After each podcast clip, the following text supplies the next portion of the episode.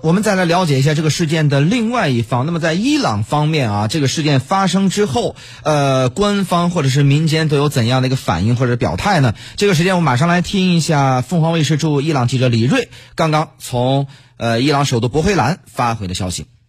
那么现在呢，伊朗最高精神领袖哈梅内伊将在两个小时之后发表讲话，他会将在圣城库姆面对民众发表讲话。这也是在苏莱曼尼被刺杀之后首次那个哈梅内伊发表公众讲话，所以这次讲话非常非常重要。另外一个就是前革命卫队总司令雷扎伊，他对这个媒体表示了，就是说在。就是在这个美国、伊朗就袭击美国军地、美军基地之后，这个呃，这个苏莱曼尼才能入土为安。所以呢，就是这也就这也告告这这也说明了这伊朗的这个报复行动已经告一结束。不过呢，目前来说，伊朗还是处于这种高对高度的战备状态。那我们看到，就是有伊朗民众的反应，就是一方面有很多地方的民众，他们高举伊拉克、伊朗的国旗，大街上高喊“真主伟大”的这。这样的这个高兴的这种欢呼声，这也看到就是很多民众担心打仗，所以今天早上呢，